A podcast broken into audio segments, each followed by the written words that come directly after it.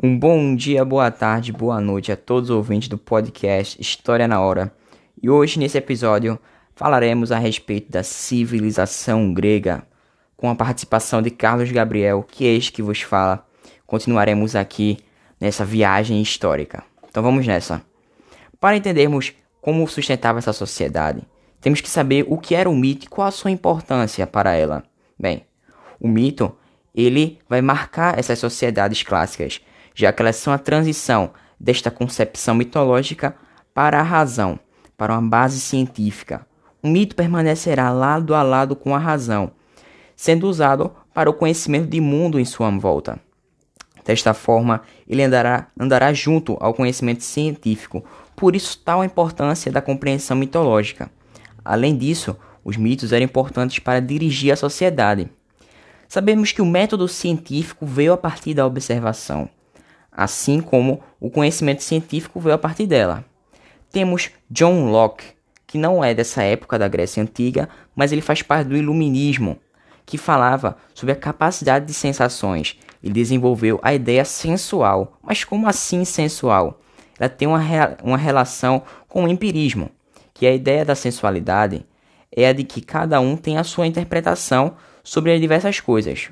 E os gregos foram os pioneiros dessa interpretação racional, mas não deixaram de lado o mito. Vamos lá. Temos também um calendário de grande destaque para essas sociedades. Hoje ela é mais uma informação acessória, porque a gente não precisa muito deles, mas para elas era muito importante para saber as enchentes e as vazantes, o momento de tratar o solo, tendo assim um significado infinitamente maior. Mas eu, eu falei no momento anterior que essa, essa sociedade é considerada como clássica. Mas por quê? Por que, que ela é clássica? Porque elas estão presentes e estiveram, estiveram sendo exploradas e analisadas por todos nós. Muito do que foi produzido nesse período, os gregos e romanos investigaram a cultura egípcia e Mesopotâmia. As raízes das nossas palavras, do nosso conhecimento, vêm da área grega e romana, assim como a nossa estrutura militar e de governo também tem como base essas sociedades. Bem, existe também a sensibilidade cretense, que é muito presente na nossa atualidade. Mas estou falando o tempo todo de Grécia. Mas como era a geografia deste local, deste local como era este ambiente? Ao norte da Grécia existia a Macedônia, logo ao sul o Mediterrâneo. Temos que também que perceber que a costa da Grécia é bastante recortada, tendo seu litoral formado por istmos, penínsulas e ilhas, sem falar dos golfos. E também isso vai ser uma importante atividade econômica dos gregos, que vai ser o comércio marítimo. Toda essa estrutura geográfica vai, fazer, vai possibilitar a criação de portos naturais, além de fazer com que haja muitas ilhas, o que vai reduzir o risco de naufrágios, além de, de facilitar as navegações. As, as águas calmas também ajudaram a explicar todo esse sucesso. Sabemos que grande parte do conhecimento grego veio das ilhas a maior delas sendo a ilha de Creta. Partindo para outra característica importantíssima, e fundamental dos gregos, é que a terra na, na Grécia não era fértil. Logo, a agricultura não será o forte, mas sim o um comércio terrestre e marítimo, já que o solo era árido e pedregoso. O território grego ele é formado por montanhas, relevos irregulares, sendo ótimo para o desenvolvimento da pecuária baseada em animais de perna curta, de pata curta, já que eles se adaptavam melhor a esses relevos. Mas existe uma pequena exceção, já que a agricultura em Esparta se desenvolveu por ter um solo fértil.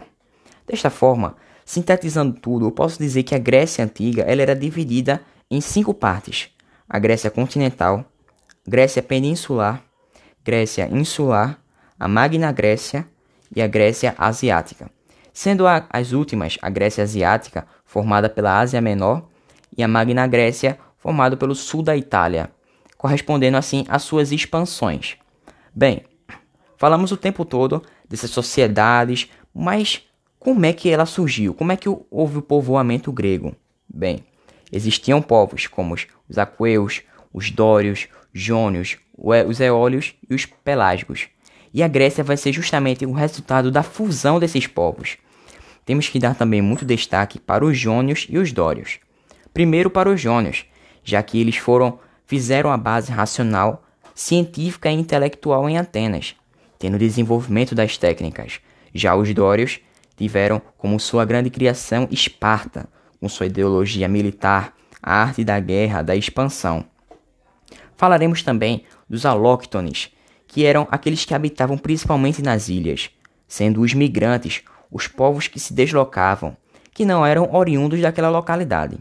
Também é importante citar os autóctones, que eram povos primitivos da região, como os pelágicos. Sabemos que a Grécia primitivamente era habitada por pelágicos. Bem, e como justamente essa a Grécia, essa sociedade é o resultado da fusão desses povos, também temos que falar da evolução política, que a Grécia é formada por quatro fases: a fase homérica, fase arcaica, fase clássica e a fase helenística. A primeira delas, a fase homérica, pode ser subdividida em pré-homérica e fase homérica. Dessa forma, nesse período, o conhecimento será de ordem mítica, com a criação da sociedade, das leis, e todas as informações pertencerão ao poeta Homero, em que ele teria escrito livros como Ilíada, que tratava da guerra de Troia, e o livro Odisseia, que falava do guerreiro Odisseu, também chamado de Ulisses, que teria participado da guerra de Troia. Mas hoje sabemos que não foi bem assim, que não foi ele quem escreveu, mas sim ele ganhou a fama por ter viajado, difundindo essas histórias. E sabemos que sequer ele viveu nesse período.